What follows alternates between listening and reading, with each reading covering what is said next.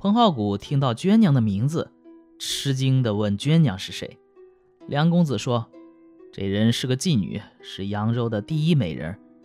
不过因为有点小名气，便傲慢无礼起来。”彭浩古怀疑这是偶然同名，但心已经砰砰直跳，非常想与这位娟娘见上一面。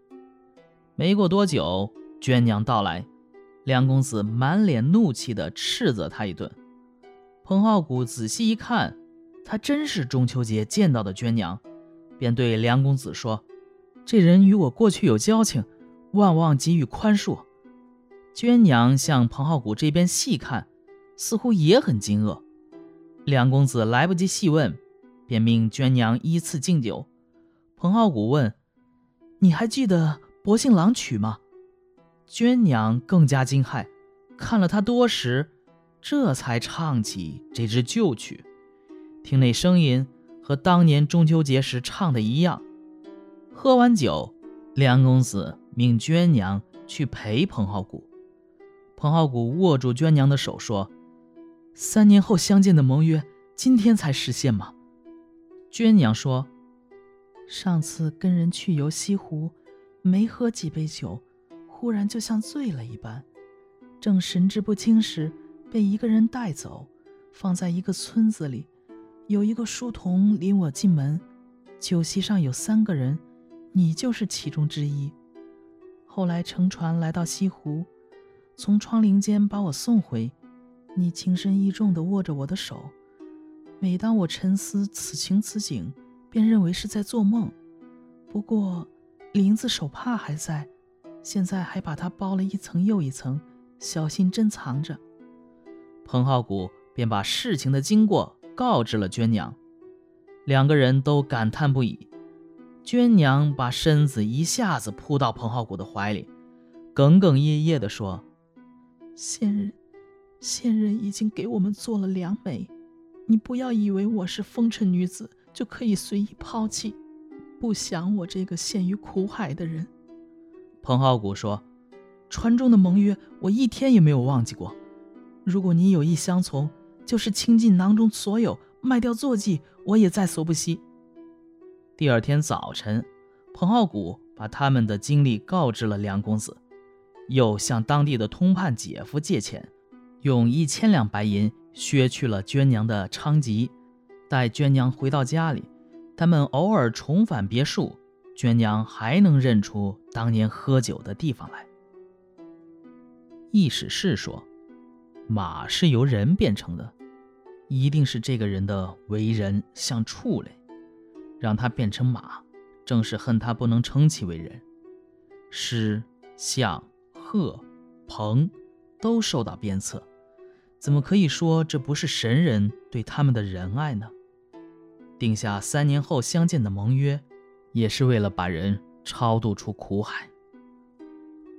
好，这个故事就讲完了啊。本篇记述了这个秀才彭浩古邂逅仙人彭海秋游历西湖的奇遇。四个主要人物分别是读书别业、离家颇远的彭浩古，还有素有隐恶的名士秋生，后一个是不衣整洁、谈笑风流、不请自来的彭海秋，最后一个是依柳黄佩。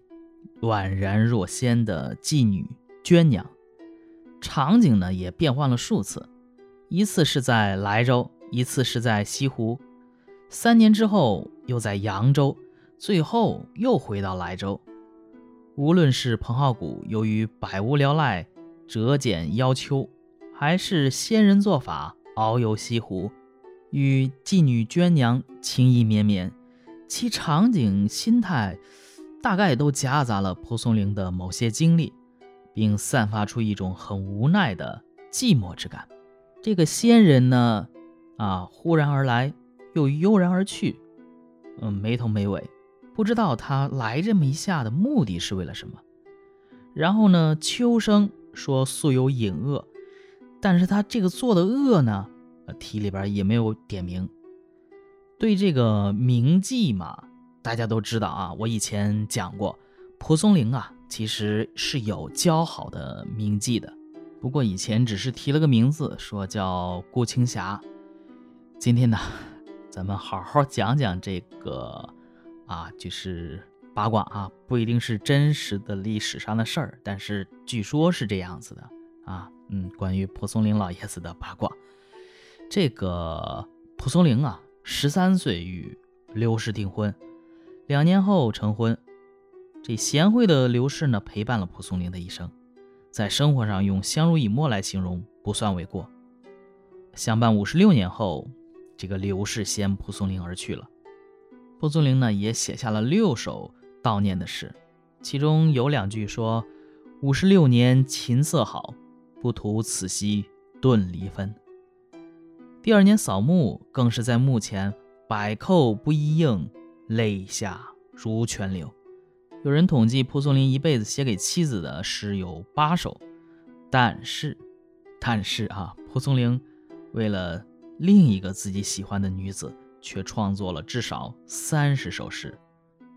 这个女子就是我们提到的顾青霞。三十一岁那一年呢，蒲松龄跋山涉水来到了江苏宝应县，出任知县孙慧的募宾。也就是俗称的师爷啊，孙慧呢跟蒲松龄都是淄川人，他带自己的老乡去，很明显是把这个蒲秀才当成了亲信的。这个孙县太爷爱热闹，有风流，他过生日的时候啊，请了当地的一批歌姬去助兴，其中有位就叫顾青霞，啊，长得那是秀丽可人，能歌善舞，是当仁不让的小花魁。台下的蒲松龄与他呀。迅速的陷入了爱情。可不幸的是啊，有了三妻四妾的孙县太爷也看上了顾青霞。后面的 剧情发展就有点俗套了，爱情嘛，当然干不过权势与金钱。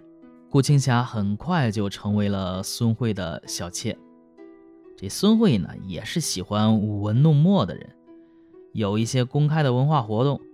师爷蒲松龄作为县太爷的门客，当然是有继续见顾青霞的机会。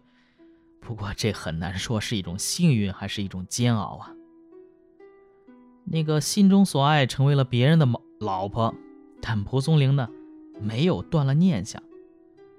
这个在名分和身体上都得不到这个青霞，在精神上呢，这个蒲松龄把青霞当做了知己。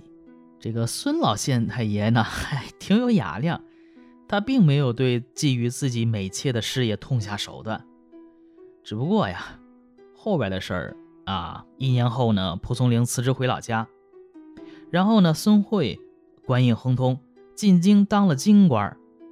但顾青霞和另外几个孙慧的妻妾呢，被留在了他的老家。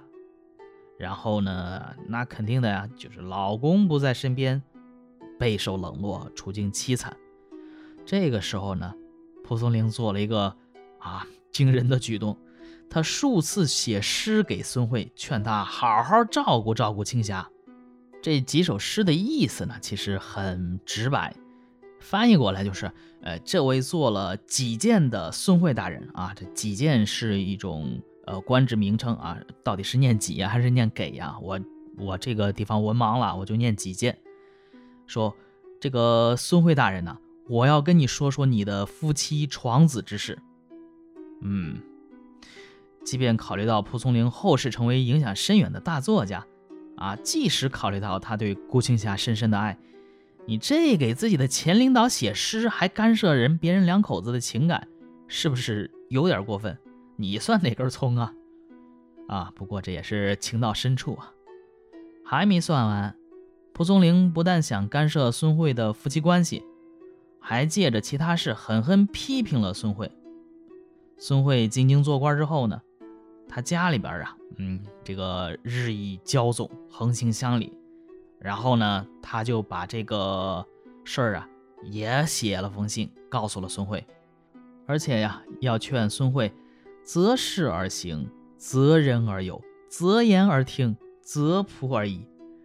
啥意思呢？你这话你放当时那意思，就是说你这个人呐，啊，其实就是就差骂脏字儿了，啊，这个事儿的结果就是孙慧没有给蒲松龄回信，而且啊，以后两人再也没有文字往来了，这两人关系彻底就掰了。